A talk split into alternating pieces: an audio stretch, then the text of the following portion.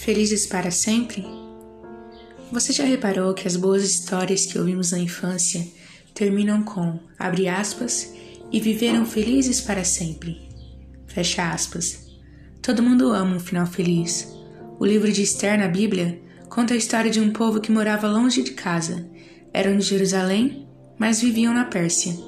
Isso te lembra alguém? É. Nós somos do céu, mas vivemos na terra por enquanto.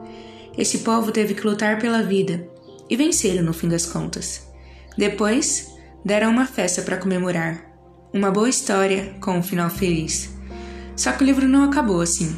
Tem mais um capítulo pequenininho, o 10, que começa assim: E o rei aumentou os impostos. Curioso, não? Por que um final chato assim? Por que não terminar na festa? Talvez quisessem deixar claro que, por mais que os judeus tivessem lutado, vencido e festejado, aquela ainda era a Pérsia. Eles não estavam em Jerusalém. Sabe por que, apesar de lutar, vencer e festejar, ainda temos dias maus? Para a gente se lembrar de não se conformar com isso aqui. Nós ainda não chegamos em casa.